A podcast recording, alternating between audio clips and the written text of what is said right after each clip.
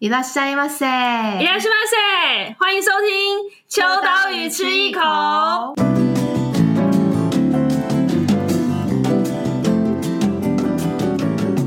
Hello，大家好，我是伊娃。今天呢，大家最近有感受到，就是台北的天气已经开始要入秋了，就是开始变凉一点点，没有啦，但是很多时候中午还是蛮热的，但是。九月中秋节前后，就是一个天气慢慢要步入 变秋转秋的这个气氛当中。我觉得这一集非常适合在这个时间点来开录，因为呢，大家知道秋刀鱼之前其实有做过一本，就是九州男儿的钱汤这个主题，就是去九州泡钱汤。那我觉得现在这个秋。呃，入秋之际也是非常适合去泡泡汤的这个氛围感，所以呢，今天邀请到呢是最近刚出了一本新书的，算是我们的友好朋友，他的名字很特别，他的名字我第一次看的时候。日本有一个哎，这个很无聊的梗，就是 日本有一个居酒屋叫鸟贵族，然后我第一次看到这个笔名，是想说，哎，夏丁贵族跟鸟贵族其实完全没有关系，我自己就是比较爱吃。好，我们今天邀请到的呢是夏丁贵族，他最近出了一本新书，叫做《钱汤打工仔日记》，让我们欢迎夏丁贵族。Hello，大家好，我是夏丁贵族。这个这个名字有没有很多人问过？应该只有我这么，应该是只有我这么粗暴吧？想一些，净想一些吃的。欸、其实不是，因为嗯，其实我我后我后来发现，我那个我有编我的编辑，就是这本书的编辑，他的朋友就是有也有对他提出这个问题。他说、这个：“这个这个这个这个名字不是是一个反义词吗？啊、就是矛盾词，对，矛盾词，就是是夏丁怎么又会是是贵族？对。”就是这个名字本身就会很引人感到兴趣，然后因为其实我原本就是认识夏丁贵族本人。不要不要透露真真实姓名。然后呢，我后来又知道了夏丁贵族之后，match 上身说啊，原来原来我认识的这一位，呃，之前也是做跟编辑和企划比较有关的工作，对不对？嗯、然后呃，夏丁贵族这个在呃社群上面，他有自己的粉砖，然后专门介绍钱汤这件事情。然后因为我我自己本身是对钱汤还蛮感兴趣，但是不像呃夏丁贵族就是。涉猎这么深，他几乎是日本跑透透，但我们只是一个兴趣爱好者这样子的概念，然后就觉得说，哇，这个人应该就是在日本在地很久，结果没想到哦，竟然就是我认识的这一位朋友，所以这个这个当初想要取这个下町贵族，像刚刚讲到是反义词，因为下町就是大家呃如果用听的话，就是听起来可能不是很明确，但是町就是西门町的町，所以下町比较像是刚刚讲到就是比较呃算是。比较呃庶民文化的生活街区这种感觉，但是贵族又是有钱人，就叫做贵族。所以当初取这个名字，跟是什么样子的原因，让你开始想要用这个身份去记录？就是接下来我们要讲到钱汤这件事情。其实就像 Eva 讲的，我本来也我一我之前的工作也是在某个某家媒体公司，然后做呃编辑跟。文字采访的工作嘛，那可是别人那东西写出来其实是公司的东西，不是自己的东西。那有时候想要写一些自己的观点跟自己的作品的时候，想说那不然就反正现在自媒体这么发达，那我自己也来用一个粉丝团好了。然后粉丝团一开始做的时候就要先想名字嘛。然后那时候想名字的时候，我就想到了下定贵族这件事情。但为什么会想到这件事情呢？主要是因为。嗯，这个名字其实一开始是跟百姓贵族有关系。不知道大家有知道百姓贵族？百姓贵族是一部漫画，它的作者叫做荒川弘，就是《钢之炼金术士》作者的另外一部作品。那因为作者他本身是农家出身，所以他就写了，他就画了，嗯、他们那时候在农家的日常生活跟发生一些趣事。然后为什么叫自己贵族？因为他们其实一般就是农家百姓嘛，一样的，通常。农家百姓就会让人家觉得说啊，你也就是一般民众，可能阶级还比较低，没什么钱之类的。可是作者他就自己说了，我们可以，我们我们一天，我们用诶，我们一直都会有新鲜的牛奶，然后吃不完的马铃薯、鲑鱼或是 cheese 等等的。虽然说我们是农家，但其实我们的生活就跟贵族一样。对，然后我们那时候。那时候看到这个时候，其实我就印象深刻。那时候看到这本漫画的时候，印象深刻。然后后来跟之前跟公司同事在聊天的时候，因为我之前公司在浅草嘛，浅草就是一个很下町的地方，就下町之王，我都这样叫它。然后，可是另外有一个，另外有同事又觉得说啊，公司在浅草其实很不方便，因为它偏东，偏东京的东东边呢，他去其他地方其实没交通没有那么的顺利，就是因为它也没有 JR 线嘛，你要先到上野才有办法转成 JR 相关。然后，所以他就觉得说啊，浅好想要，好想好想要叫公司搬家哦，这样子。可是我那时候刚好就住在，我就已经住在浅草。我跟他说，浅草很棒啊，浅草就是要什么有什么。因为通常你你要找什么百年的职人好了，或是老店，浅草到处都是。然后这边又是有名的地方，雷门浅草是，这个大家来，或还有晴空塔，也没有不是说没有购物中心啊，有购物中心，然后又有博物馆，上野那附近。虽然说上野不算是严格来说不算是下町那一部分，会不会觉得说，你看，虽然我们现在是在一个被大家觉得是庶民，以前就是庶民的地方，但是其实这地方处处是宝。随随便便就是一个百年历史以上的东西。我生在这边，我不就是个贵族吗？所以我那时候就想说，好，那我就叫叫自己下町贵族吧，就是这样。所以我觉得，因为听起来就是老实说啦，我觉得像刚刚有讲到，哦，差点一直以后要把本名叫出来。好，夏天贵族刚刚提到呢，就是其实我觉得叫我恰没有关系，哇，恰，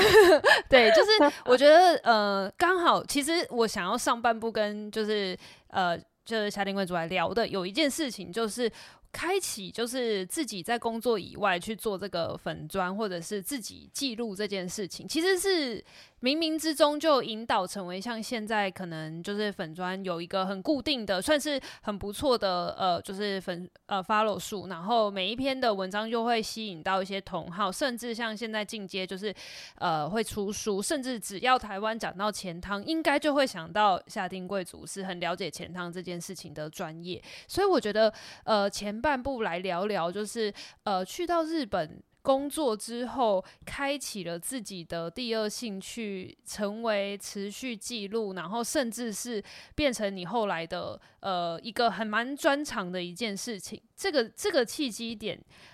什么契机点让你踏入到钱塘？因为一开始在浅草工作的时候，应该只是一个小资女 OL 上班族，怎么会想到要去泡钱汤呢？其实后，因为我后来我到我在日本开始上班之后，我没有多久就认识了我先生啊，就我们啊，就公司嘛，同一个公司嘛，职场恋爱，好 就是这样，所以所以后来就是就是很快就住在一起生活这样子。然后其实我在东京的第一第一次去钱汤，也就是他带我去的。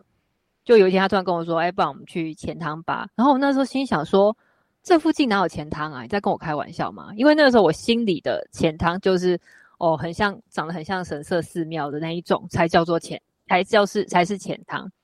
然后就我后来真的出出家门，走不到一分钟就到钱汤了。哦，他就写的公众公共浴场。然后我想说哦，原 来这就是这也是钱汤。我想说原来这也是钱汤。对，从那时候开始我就。我对钱汤这件事开始有了一点改观，因为我一直觉得说钱汤不多，钱汤很少，然后钱汤一定就是那样，一定要老老的那才叫做钱汤，然后或者是说它其实里面的设备也就是很就是也没什么，可是后来去了我们家那只那一间钱汤之后，就发现说，哎，不是哎，其实钱汤有很多有趣的东西，它也不是只是纯泡汤，现在还有很多三三温暖。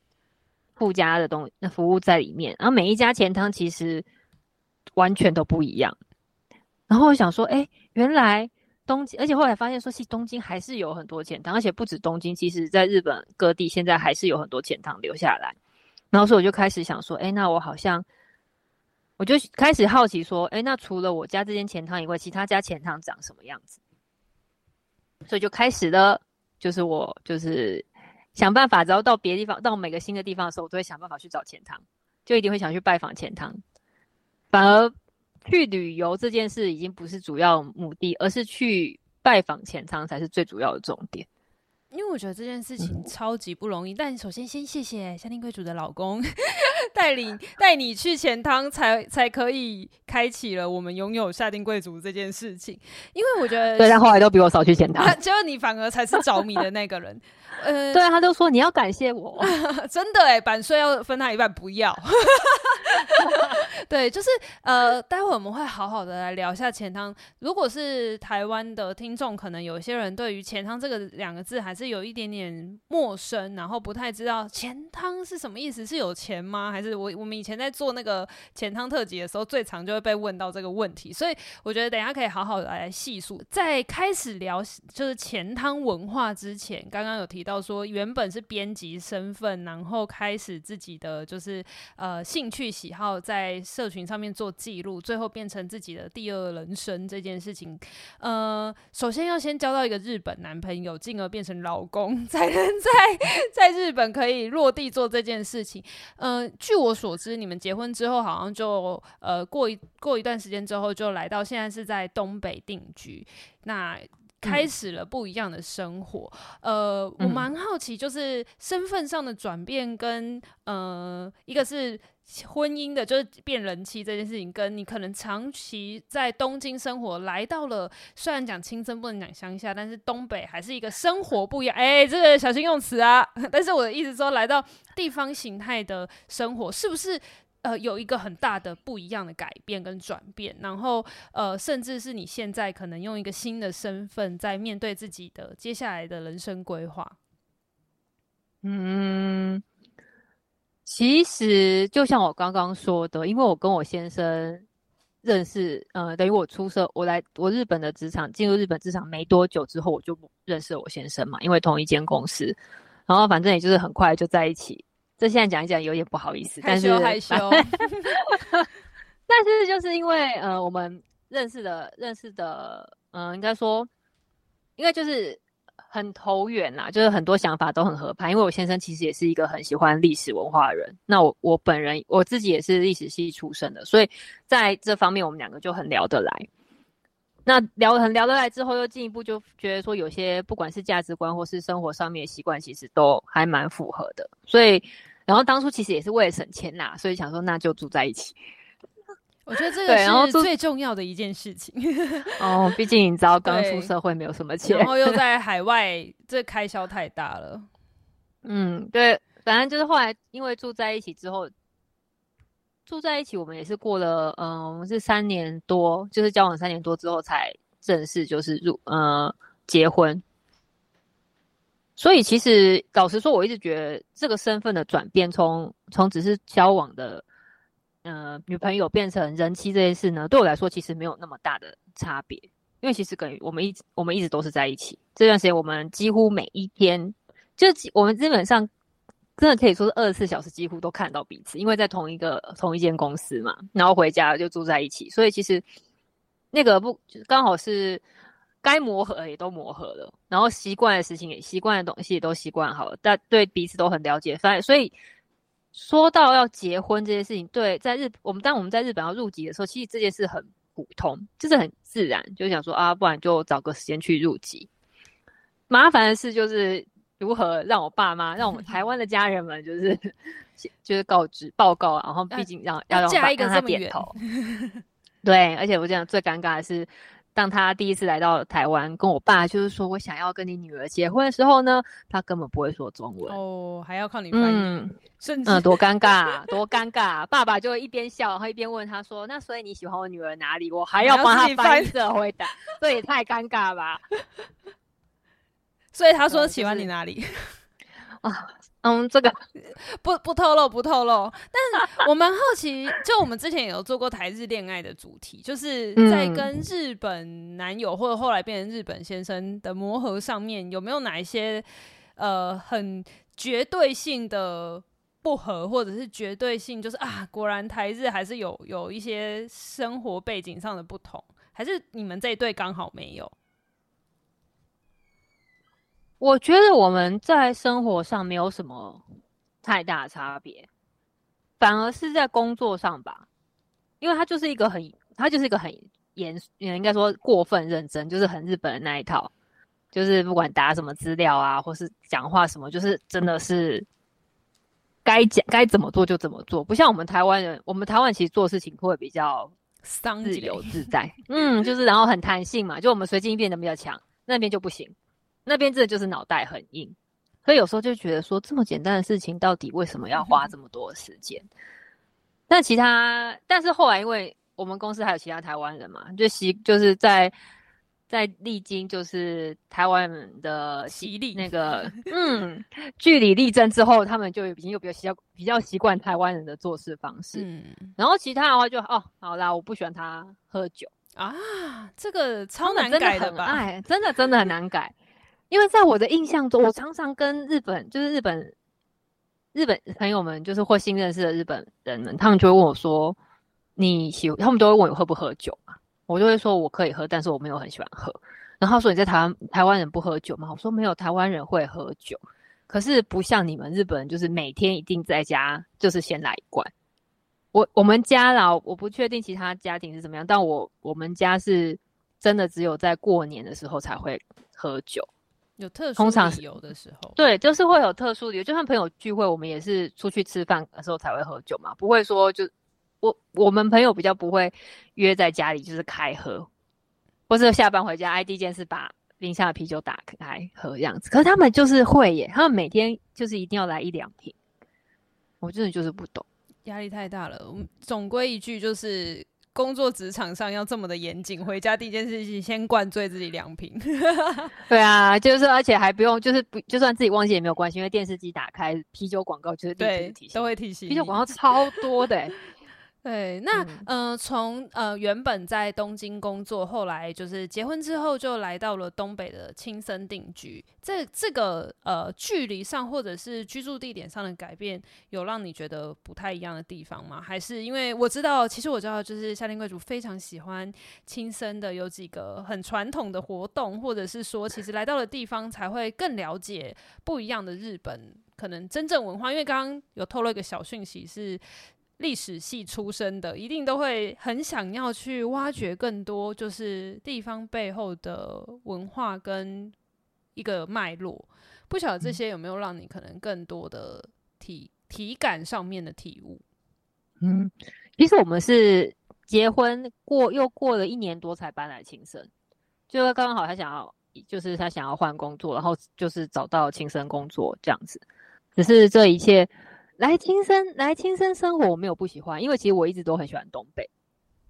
我在我来到日本第一年呢，我就去参，我就参加了东北的三大祭，就是青森、青森、仙台跟秋天的那三个大夏季祭典。所以我一直，然后再加上刚好那时候还是拿还是还是拿旅游签，所以我买了那个东北 pass 嘛，我就买了两张。然后我就花了两个礼拜，就是一直在绕东北。对，我就绕了东北那六线绕了两圈这样子。然后我就觉得说，我就我就一直有自己在想说，总有一天我想要来东北生活这样子。对，然后但然后现在也实现啦。其实老实说，还蛮开心。只是呢，这一切就是太突然。从从从我先生告诉我说，哎，我们要搬家了，因为我们我找工作了，到真的要真的工作要开始，这中中间只有一个月。哇，好赶哦！对，打包都来不及了。对，我们要在一个月前找到搬家公司打包，还要找到房子哦，还要去青森看房子，这才是最崩溃的一件事情。远距离看房，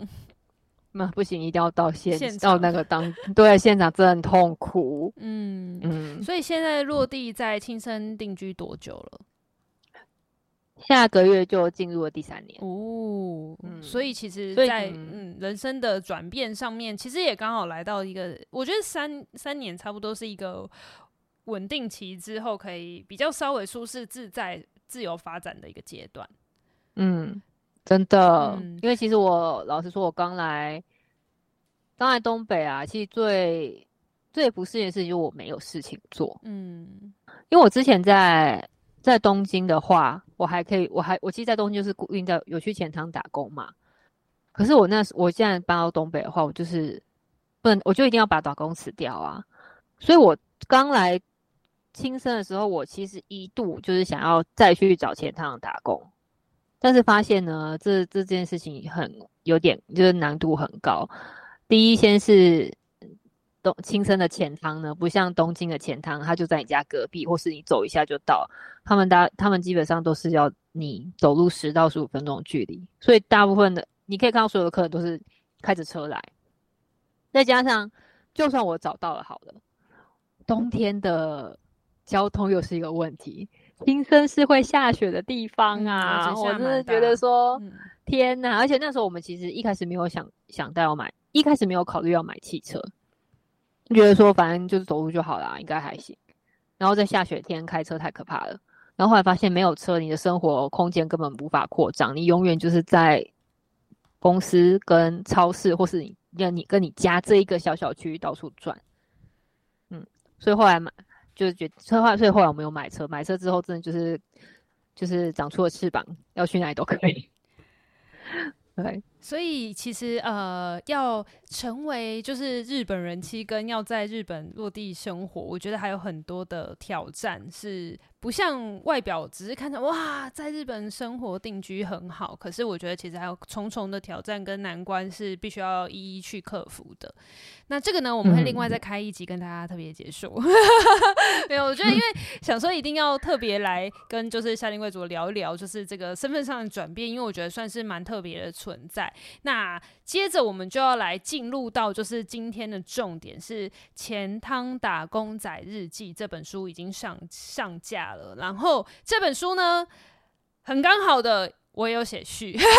我有写推荐呐，就是就是有推荐大家的原因，其实呢是因为我们刚好之前秋刀鱼杂志有做了一本九州男儿的钱汤，我又再打了一次书，对，所以我就想说，呃，这一次呢在聊钱汤的时候，一定也要跟大家聊一聊，呃。关于这个文化背景，台湾人对于钱汤的认知其实是很比较比较稍微比较有限的。那为什么我们在这个情况之下还要做钱汤的介绍，把这个魅力传达给更多人呢？那其实我们那时候我在呃推荐里面有提到一件事情，就是其实钱汤就是日本人街道上的浴室这个概念，其实是就像刚刚那个他有讲到说，哎，老公带他去街街走三五分钟，其实就在巷弄里面可能可以看到的公共浴场。但是这本书我觉得跟所有市面上在介绍钱汤历史或者是钱汤文化最不一样的事情是，夏定贵族用血淋淋的啊，不是不能讲血淋淋，用亲身经验、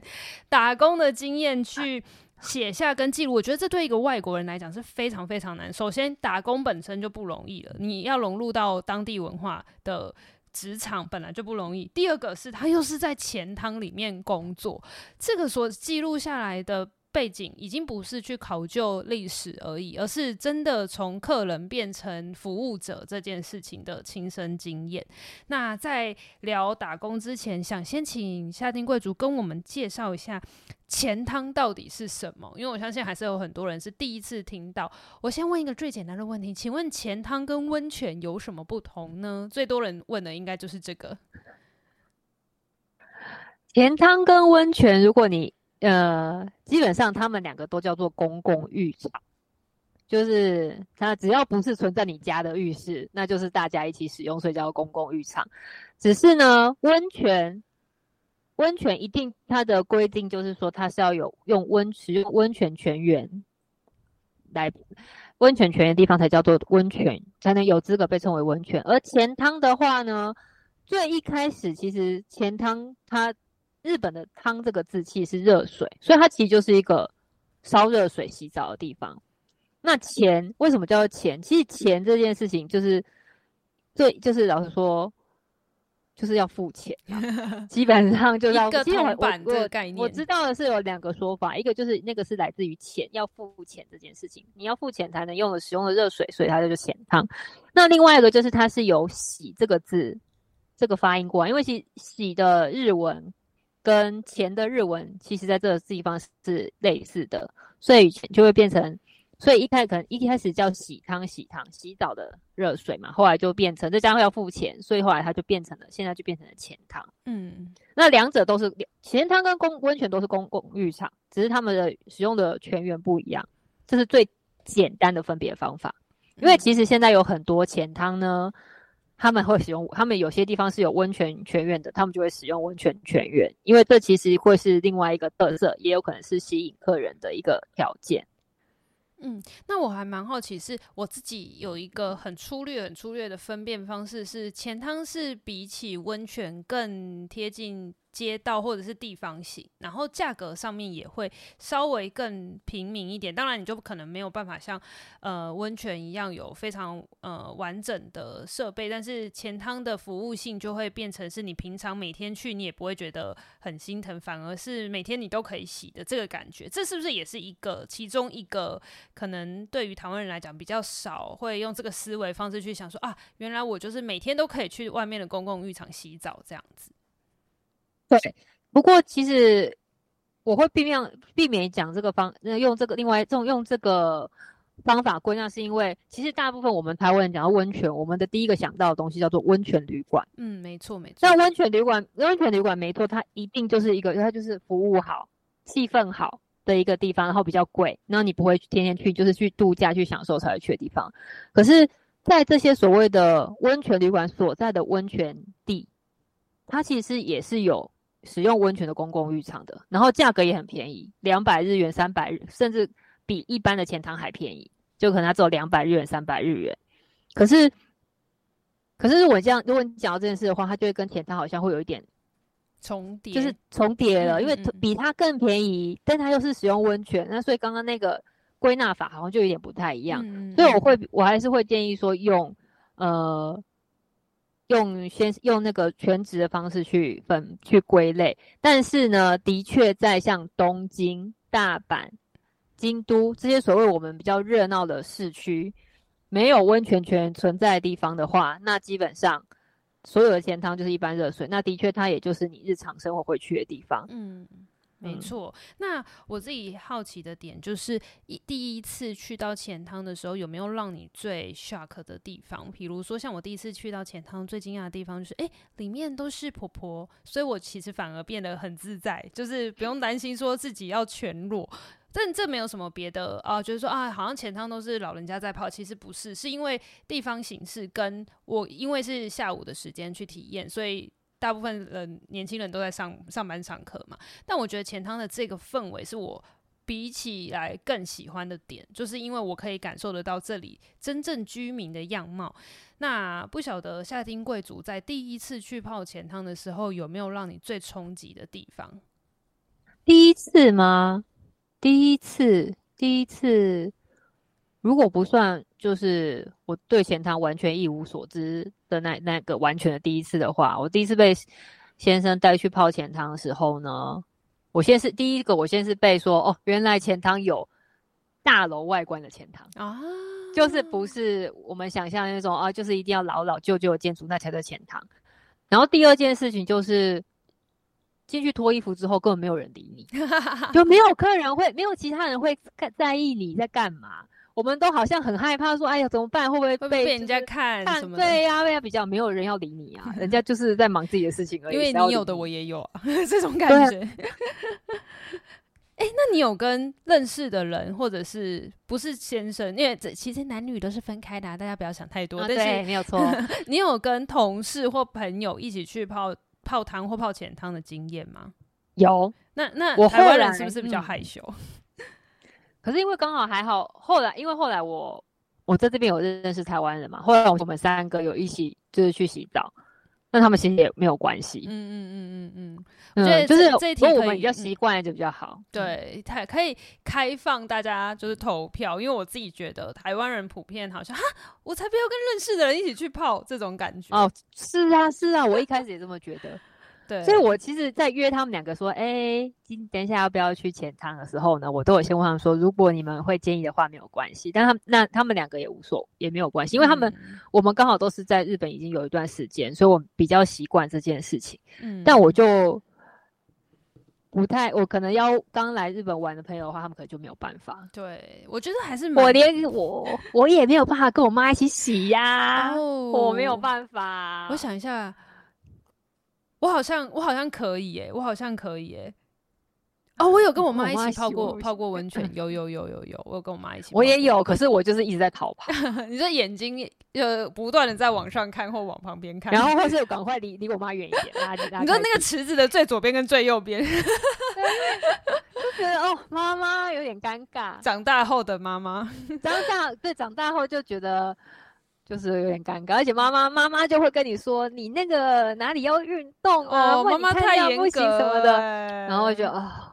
哦，你是不是都变胖了？什么的？哦，太严格了，太严格了。对，但我觉得钱汤最重要的精神之一就是全身。坦诚相见这件事情也是成为他魅力的所在。嗯、那当然，很多人都知道，其实日本的洗澡文化里面有非常多的美感，比如说像最最基本的，例如说就是，其实你要先洗干净之后再去泡澡。然后还有就是，呃，书里面也有提到，就是比如说一些钱汤里面特有的器具，例如说大家印象最深刻就是钱汤里面那个红黄黄的那个澡盆，或者是说喝完吃呃泡完钱汤之后出来要喝牛奶。这些很既定番的行程跟定番的一些历程，其实书里面也都有介绍。那我他也有非常仔细的考究。但我这边想问的事情是，在从客人变成打工仔，因为这是打工仔日记嘛，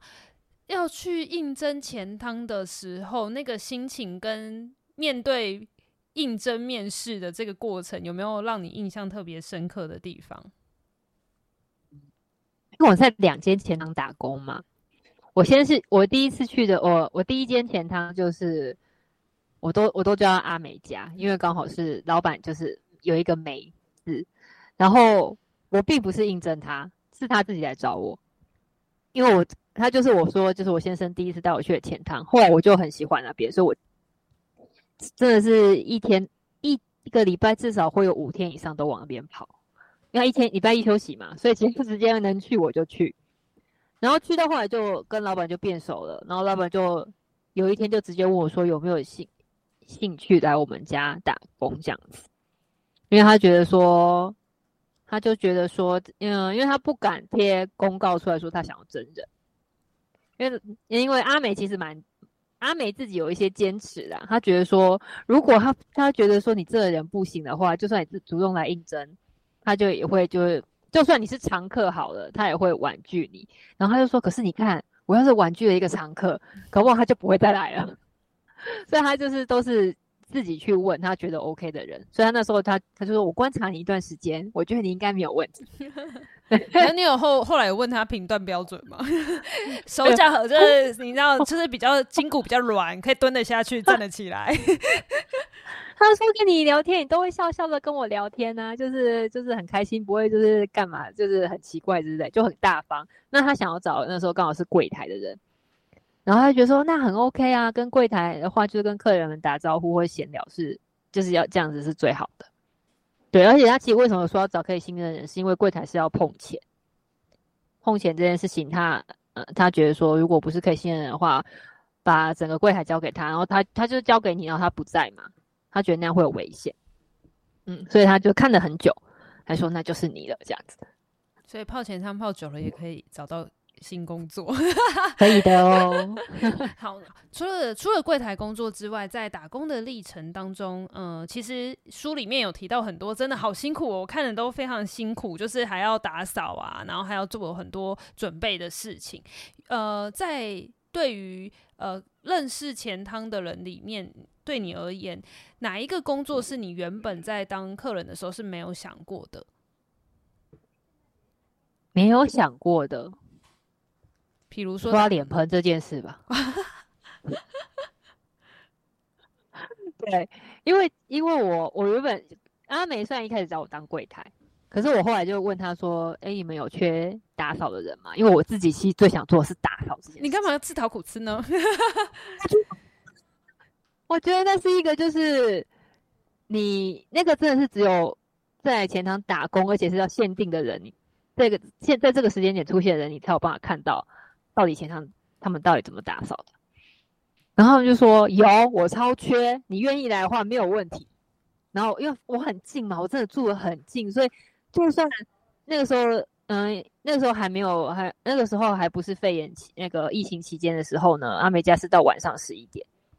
那所以十一点结束，我去从我家过去打扫一两个小时后结束，回到家一点其实很方便，因为我走路就到了。其他人如果比较远的话，会对他们来说会比较可能会有危险或太晚这样子。所以我就觉得那很好啊，这对我来说是一个非常好的机会。然后他也觉得那好，你要愿意来，那我就愿意收这样子。然后那时候我知我知道说啊，扫浴打扫前汤嘛，那就是水放掉，然后你要刷，要刷那些墙壁，要刷那些瓷砖，这个我都可以，我都可以想象得到。但是我那时候没有想到的是说，哦，原来那些脸盆他们其实是每天也会浸泡消毒药水，然后。再找时间一个一个刷。我在阿美那边没有刷，但是我在另外一间小松家的时候，我是每个礼拜会有一天去刷，去去专门刷椅子跟刷那个脸盆。然后小松家的标准就是说啊，这个啊，他说为什么要？你不要觉得说好像椅椅子随便清一清没有关系，反正大家不会看到。他说妈那个，尤其是女生这边呢、啊，女生这边的妈妈们，他们是会把椅子拿起来看下面，看背面。他们觉得如果这个不干净，他们就会放回去。他们就是这样一个一个看，就跟菜市场挑菜的阿伯一样。然后还有就是要那个，我就是要把，我那时候我的工具就是牙刷，然后还有就是那个废，就是没有在用那个洗澡巾，有没有？就是一个一个刷，然后一个一个刷他们那个脸盆，不是会有凹进去的那个地方吗？那个地方也要刷。然后我就是每个礼拜会去刷。一边二十个嘛，说一边二十个，四十个，四十个再加上一堆，我大概就是刷四十个脸盆，然后是五哎六十张椅子左右，一个早上。天哪！哎、嗯，而且有只有，而且不能洗太久哦，因为我们那时候是计时的。他会要求你在时间内刷完。他他希望说，因为他希望说，他觉得说这应该是不用花太久，因为自己已经习惯了，所以他说你这个这这可以的话，就是三个小时内要结束哦。我想说天，我跟你讲，三个小时其实还蛮赶的。我第一次挤的时候，我其实来完全来不及。然后他们想说，反正第一次嘛，OK。可是我后来就是习惯之后，我就是很快速，咻咻咻，平均一个一个脸盆要几秒要刷完这种感觉。几分？说自己有在刷，自己有在刷啊？几现在几天啊，不行，我要在几分之前把这些都洗完。哎、欸，那我还蛮好奇，打工的过程当中有没有一些职业伤害？譬如说，像我就很有可能会摔倒。有啊，我那时候手。我的手就有一个，我右手的无名指的那个指腹啊，其实就是有一段，就是是有点富贵手的感觉。因为前汤前汤打扫用都是强酸，就是没有办法，这一定要用强酸。虽然说可以戴手套，可是其实戴手套很难作业，就整因为那时候很宽嘛，它不是贴身，所以怎么样其实都不好使，不好用。所以我后来呢，我就是会就放弃。我也曾经一度放弃戴手套。然后就我，我第一次洗的时候就没有戴手套啊，然后后来才发，然后隔天就觉得说过几天会觉得手好怪怪的，然后才发就发现大脱皮。其实那时候不会痛，那只是一个那时候只是觉得说啊果酸焕肤还不错，因为那个皮脱掉的手就是嫩嫩的，摸起来很舒服。可是后来阿美的姐姐就跟我说不能一直这样，因为你每天用你这样子手长期下来会就是会受伤，会恢复不了，所以她跟我说你一定要戴手套。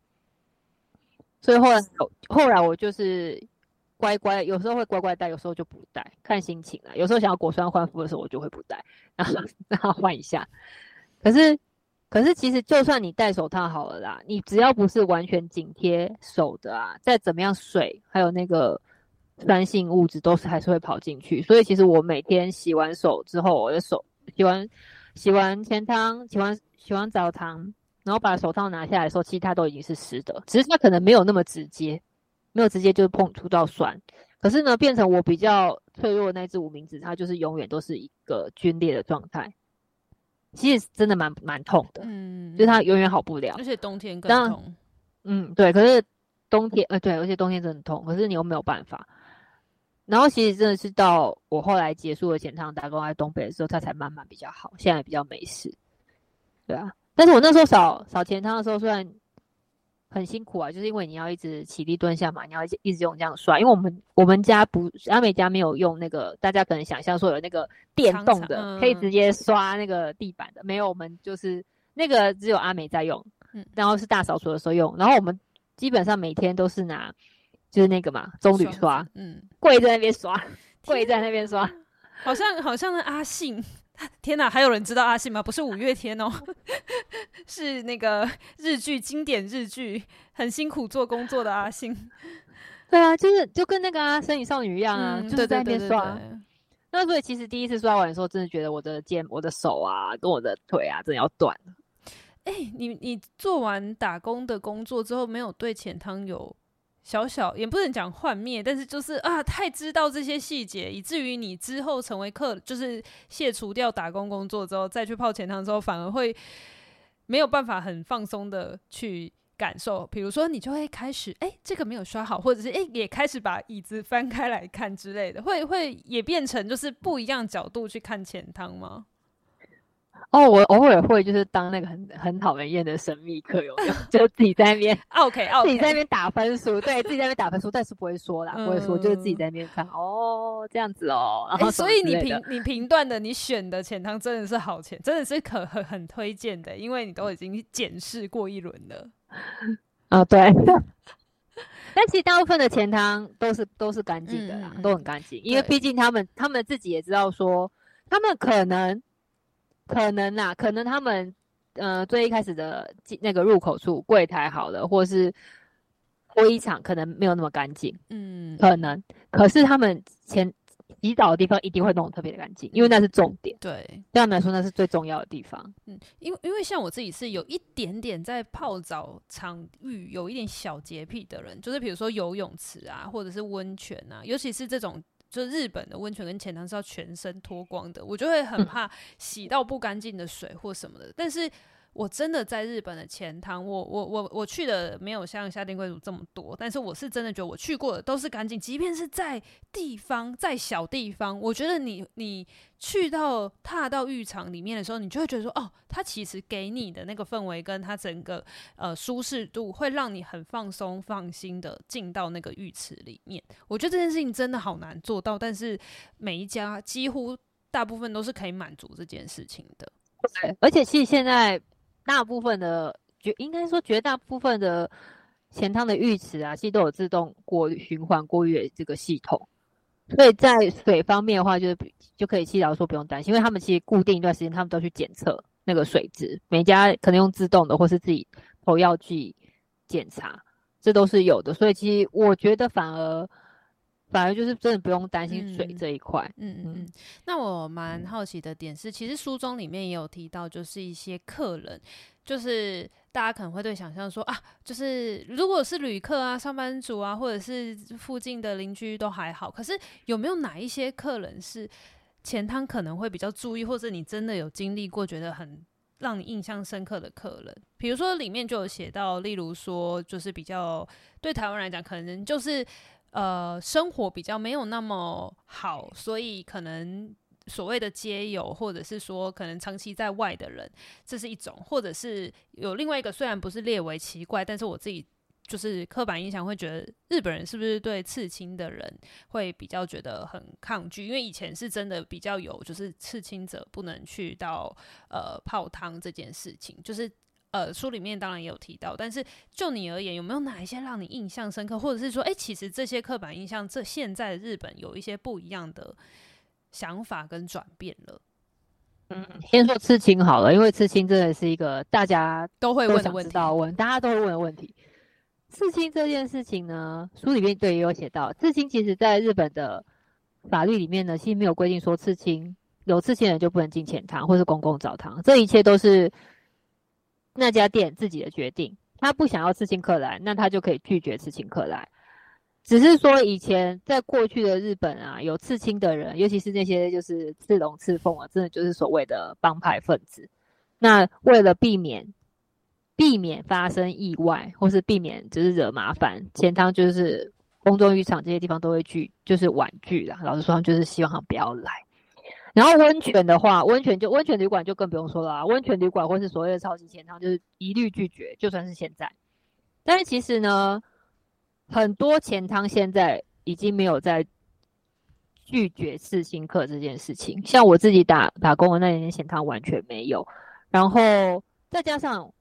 下町这个地方呢，老实说，浅草啊，浅草三社气最有名的叫什么？就是刺龙刺凤的。神教大哥们啊，其实我之前住的那个地方啊，就有就有所谓的黑道办公室。哇，对，就又又可以讲一集了。浅草的黑道，就在旁边的，就在我真的就是在附近而已。然后我之前的朋友也有说，他刚好也是住潜逃的，他说他在三社季结束后呢，他就去泡潜汤，然后就发现了一，就看到一堆啊大哥啊，黑黑的，哎、欸，就就是就是很，他说很就是很就是很很漂亮哦，就是前堂 澡堂非常漂亮，就很有很多花，嗯，但我自己也有碰过啊，自己打扫的时候就是很就是很多，真的很多，就是整身的人进来。可是他们进来，他们也没有怎么样啊。他们就是就是就是好好的把很很普通的把入浴券交给你，或是给你钱，然后就去洗澡了。然后洗澡的时候，他们也没干嘛，他就坐在那边自己就是好好的洗自己。然后洗完之后，他就觉得啊泡在水面，然后胖人就啊起来，然后跟你说谢谢喽，然后就回去，就这样啊。其实还没有干嘛，嗯，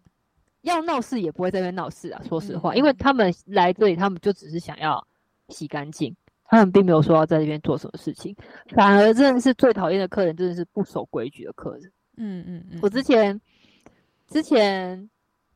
哦，这个我还没有还没有特别讲过。其实啊，前呃钱汤有些地方是会放监视器的哦，这我就不知道了。嗯、女生这边一定不会有，嗯、但是呢。有些前汤在男生的更衣室会放监视器，嗯，因为其实男生那边出的问题还是比较多啦，对，所以那边会监视器会会有监视器，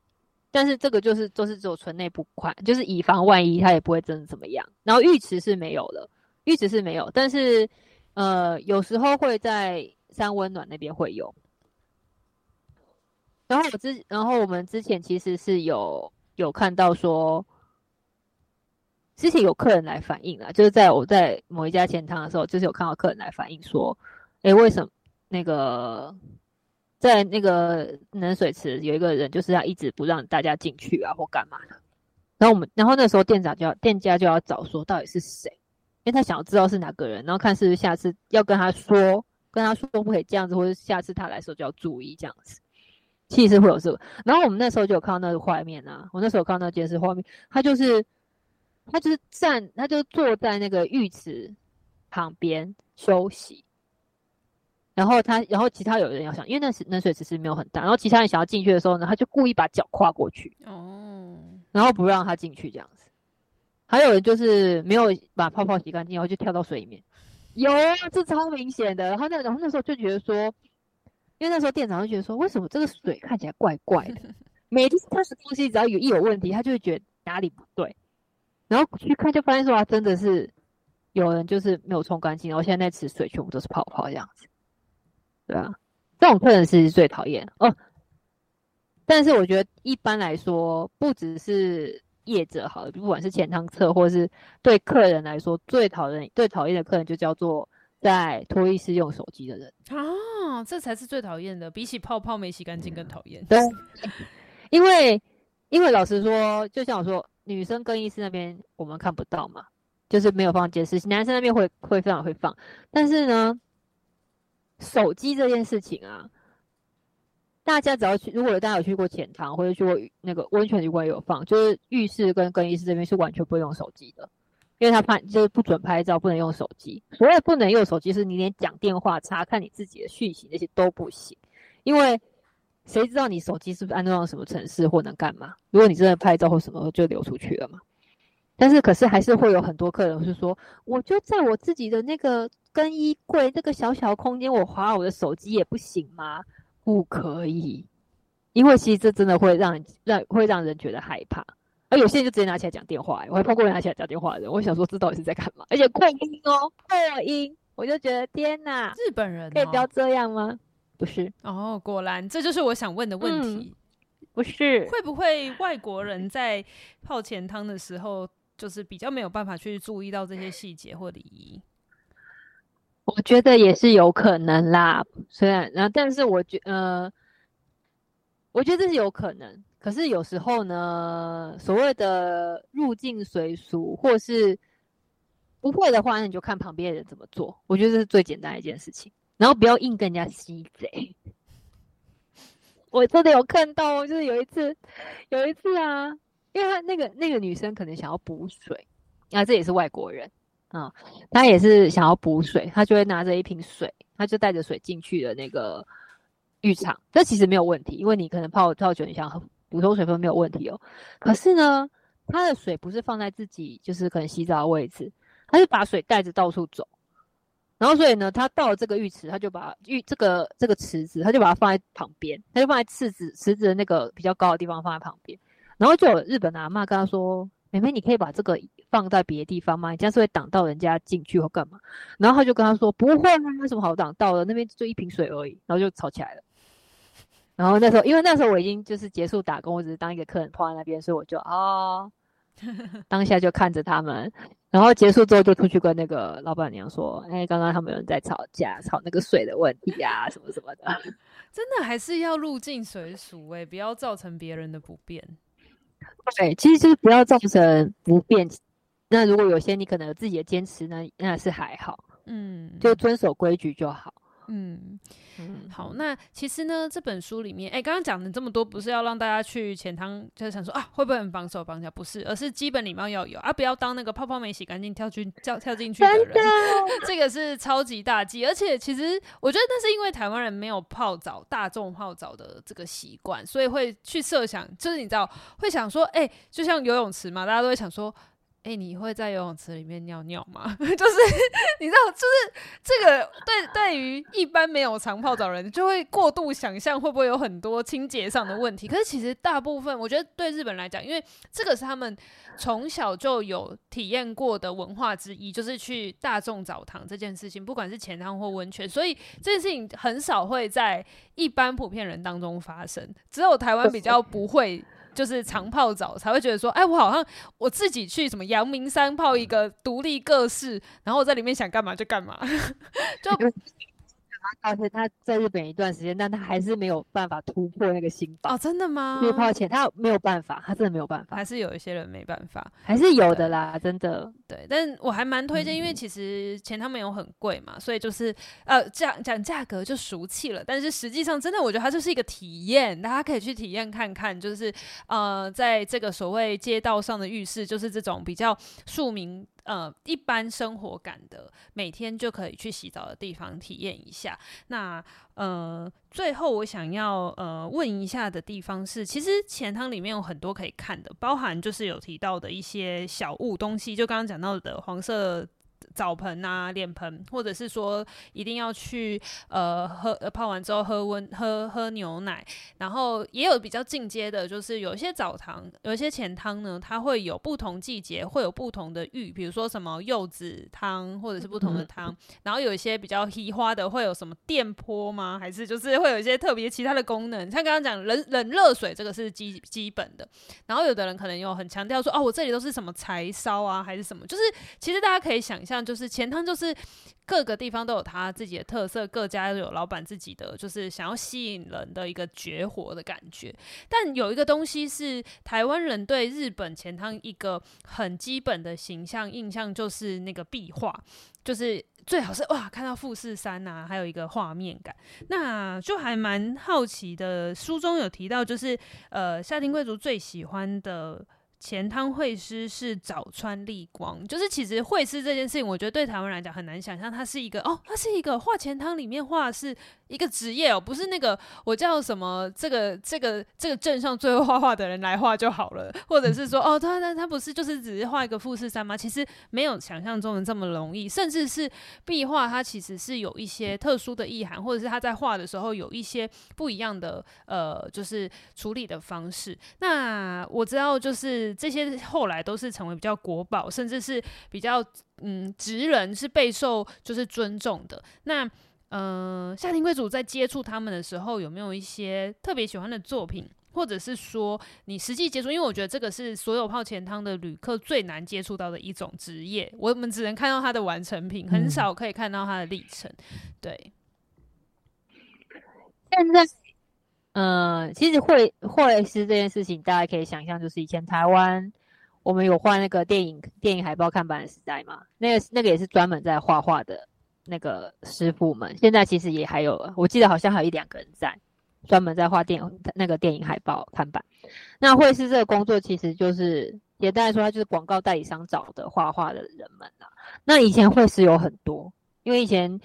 呃，钱汤就是刚好说以前钱汤真的是大家都会去的地方，那有人潮就等于钱潮，所以广那个广告广告商就是觉得说，哎，这边竟然看得到广告，人多的话是一个打广告的好地方，所以他们就去推销，那就会跟很多各行各业推销说，哎，你你来这边放广告啊，这样子会有很多人啊，什么什么之类，然后同时他们也会去跟钱汤的老板就是就是商商量，我放广让我放在你们这边放广告看板，但是我免费帮你画画。因为其实画画壁画是需要，其实是蛮费钱，你就是需要一笔钱的。然后再加上其实，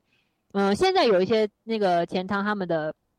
墙壁的材质，他们有改良，就是他们有有改成就是让呃不会因湿气或是因时间，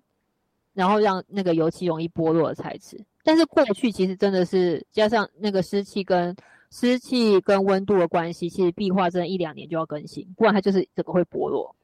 就画就斑驳不堪这样子，所以对澡堂对钱汤的人来说，那很好啊。我只是让你放广告，那我就可以免费得到一幅新的壁画，那非常的就是稳，就是对他们来说就稳赚不赔，没有损失。有，所以那时候其实过去有很多的钱汤会师，可是现在呢，就是随着随着钱汤越来越少，然后再加上呃去钱汤的人也没有过去那么多了，那这件那这个会师跟广告商的工作就越来越少。现在日本只剩下三位，然后两位真的有两位就是大前辈，就是已经七十几岁以上的爷爷们，然后最年轻的一位是三十三十八岁吧，一样三十八岁的女生，那她是其中一个其中一个爷爷的那个其中一位前辈的弟子这样子。那他们，然后刚刚那个 Eva 说的早川地光呢，他其实已经就是去世了。他刚好是他，他算是，呃，就是在这三，他算是，如果他还活着的话，就是第四位啊。等于他说他也是倒数的这几位，最后才去世的一位那个会士。然后他跟大家不一样的地方是他，通常钱汤里面画的富士山啊，就是寻求平静，就是一幅很 peace 的富士山。你看到他就是，就是那个水。富士山前面会有，通常大家画富士山就是山，然后下面一定就是海啊，或是河，或是湖这样子。然后富士山就是很庄庄严在那边平静这样子。但是因为你来洗完澡，你说进到浴池之后，你就是一个啊，我洗干净的，然后我现在很放松的心情。可是呢，早川利光他的富士山，他的壁画呢，就是一定会有波浪，就是会有像怕打到岩石上这样飞溅起来的波浪，就他。刚刚他的作品是在快哉汤，就是甜汤咖啡厅快哉汤里面，它也是过去的甜汤改成的咖啡厅，但它就是保留了过去的壁画在那边。然后那个浪就是打的超高，然后我第一次看到的时候就我吓到，我想说为什么前汤怎么会出现这样的东西？然后后来才去研究它，然后觉得其实他画的东西不一样，然后很有气势，而且就是很吸引我。我个人真的很喜欢他呈现的壁画感觉，所以我。会去，可是因为随着他已经去世了，那他的作品会越来越少，因为他的作品随着时间要重新画之后就会被盖掉，你就再也看不到。所以我后来其实花了很，我我只要一我上我找了很久他的东西，然后一有有机会我就会立刻冲过去，因为其实很多钱汤真的就是在嗯、结束营业之后呢，是连建筑物直接拆掉了。所以我必须把握那个时间去看他最后一眼，对啊，所以我觉得说，嗯，怎么说呢？画画这件事情，对对台湾来说，好像是一个，嗯，为什么会好像他就是个画画的人嘛，好像没有什么特别的行业。可是对钱汤的，不管是钱汤业者，或是钱汤喜欢钱汤人来说。壁画这件事真的已经算是一个钱塘的象精神象征之一。那尤其是你没有你不只要你不踏进去里面，你就永远不会知道说这间钱塘它浴室的氛围是怎样子。因为随着每个画每个会师他们的风格不同，他画出来的东西真的完全不一样。那连带的整体预想浴室的感觉也会完全不同。那所以为什么钱汤？现在爱好者越越来越，呃，现在钱汤爱好者其实是把绘师是一个，是就是一个偶像，就是一个 idol 的概念。我们会这个钱汤，这个钱这个画师绘师，如果他要画画的话，然后有开放参观的话，一定会每次都会吸引很多人去。因为他们就是真，老实说，可能就是最后一批了。之后还有没有办法再看到他们作画，或是钱汤以后还会不会有富士山这件事情，其实也是一个一个问题。因为其实越来越多人，越来越多店家跟我说：“啊，我看腻富士山了，我 不想再看到富士山。”所以其实有一些钱汤现在已经也不是画富士山，有些是直接就是大图输出一片树一片树林，或是什么都不画，或是在重新改建的时候就直接把壁画删掉，就它不重要，就是不再不再把它放成一个一定必必有的东西这样子。嗯，因为其实呃，老实说，今天讲了很多浅汤，听起来哇，浅汤很有趣，或者是说一定要去体验，但是其实。呃，这整本书有一个出发点是钱汤其实是一个正在凋零的一个算是场域嘛，因为当然它最初一开始是提供给人们就是很就是可以去洗澡的地方，甚至是交流讯息情报的地方。可是随着呃时代演进，大家现在家里都自己可以洗澡了，甚至是你已经不需要有这个交换情报，可能跟隔壁邻居聊天的这个地方，你可以在你的社群 SNS 上面就获得了这些情报，所以其实。其实，呃，钱汤已经逐渐的随着生活习惯而。逐渐的越来越少，甚至是呃关闭，然后也有的就是像刚刚讲到，可能如果已经结束营业，很多老很多的老板都是年纪比较大，可能没有人接手，因为毕竟能够像夏天贵族这样接受那个手指头都 裂开的工作，其实是很少，所以呃在逐渐减少的钱汤文化里面，这几年其实也有一些是转型的，比如说像刚刚提到有在转型成为咖啡厅，可能就是把这个场域变成请请其他新的活化使用。又或者是说，有些是开始有些年轻世代会发现说，哦，其实钱汤有呃更多的文化价值在里面，所以可能开始有些新的创意，比如说平常还是钱汤，可是特殊时候会做一些 live 演出，或者是请，例如说在讲落语的落语家在里面做表演，去活络让大家走进去，可是是一个干的钱汤，然后在里面办活动之类的，就是我觉得这一类的转型也是嗯、呃、日本现在在钱汤文化里面去做的一个新的挑战。这本书里面也有。提到就是关于就是钱汤的转变，甚至是我觉得啦，虽然没有提到，但是呃，会采纳让外国人打工，会不会也某种程度是 想要有一些不同的可能？但是我觉得这是预设，这可能也是一种某一种的想框架。但是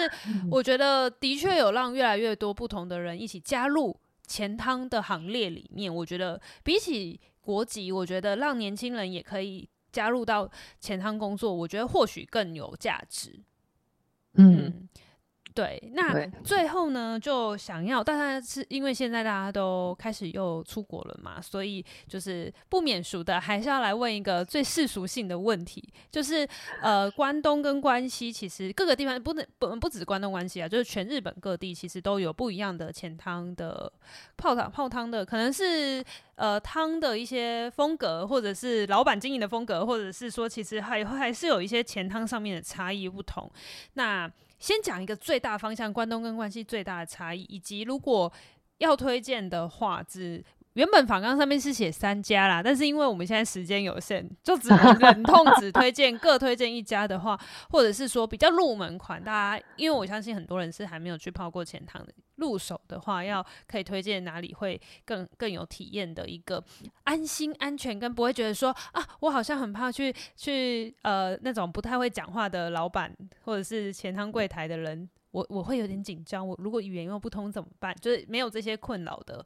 一个推荐。好，那首先就是关东关西的钱汤有没有一个大方向性上面的差异？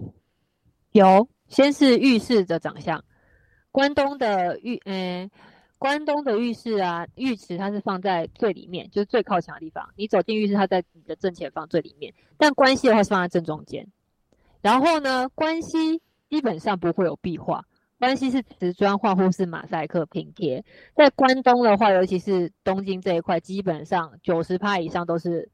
富士山壁画，当然也是有马赛克拼贴啦，但是你会发现拼贴出来的东西呢，很多都就还是富士山，因为在关西看不到富士山，这就是因为又一又一个关东关西的差别。然后其实还有一点啦，这就是有一点尴尬，就是其实我们刚刚不是有说吗？要先洗澡才能进去。关东是绝对要先洗完澡，最先清很好，先才能进去浴池。可是，关关西呢，还是有很多是先进去关系是先冲，就是你先拿拿热水冲好，冲一下自己，然后就可以进去浴池的。泡完澡才洗澡的，嗯、是关西。嗯、其实到现在还是还是会有这样的。我有问过在关西的朋友，我说你会先洗澡才会进去啊？没有啊，我都是先泡完澡再洗澡的。嗯，那你自己会有点哎呦吗？就会觉得怪怪，还是说其实你就会到了关系自动就切换成先泡再洗？我还是会先洗完再泡，欸，哎，我 个人习惯啦，个人习惯，对。但是他们那个观察，他们真的是泡完之后才再慢慢才在那边慢慢洗，就是真的不太一样。这也所以这因为入浴方式的顺序不同，所以那个黄色脸盆的大小也不同，有一点点不一样的地方。因为关东是先洗完澡才进去的嘛，所以它的脸他那个尺寸就是比较深一点，就是让你可以放很多水，然后你可以拿起来泼脸或干嘛。但是在关西的黄色脸盆呢，它就比较浅。因为你要舀水出来，所以它就做的比较浅，你就可以不用太重这样子。哦，这好厉害哦！这又是一个不同版本。有有有，它有分不同。其实好像还有在更细分神那个船版本，可能那就太细了。嗯、但是本身黄色脸盆这件事情，它还有很多不同的类型啊。就是大家如果去钱汤，这也是一个寻宝的一个寻宝的感觉，因为真的有些钱汤还是有很多旧的。黄色脸盆超有趣的，大家可以去找一下。没有啦，没有监视器来偷，没有啦，不能这样。老板娘会数哦，会数今天有没有少，没有没有，开玩笑开玩笑。嗯，嗯那好，最后那个推荐对不对？关东我们就讲东京好了。东京如果就是呃大家想要去感受所谓的真的所谓传统钱汤的话呢，我个人现在就是最推荐就是北区的，里面书里面有介绍就是稻荷汤，龙野川稻荷汤。一来这家这家真的很久了，然后它也是所谓的文化财钱汤，就它的建筑物本身是有形文化财，然后它真的就是你想象的那种旧式钱汤，像宫东那个宫寺庙的那个建筑，然后进去就是有高高的天花板、木头地板，然后还有那个富士山，而且重点是呢，这里是罗马浴场阿布宽出现的地方。哦，哦，感受一下阿布宽在这里的那个角度，对，你感受一下这边，扁点。那个扁点族们的冲击，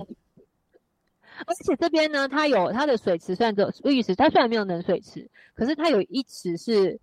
比较没有那么热的水，就是偏温水。所以如果你不习惯太热的热太热水，那个泡太热的水的话，你就可以去那一边，你可以很舒服的一直泡在那里面，然后感受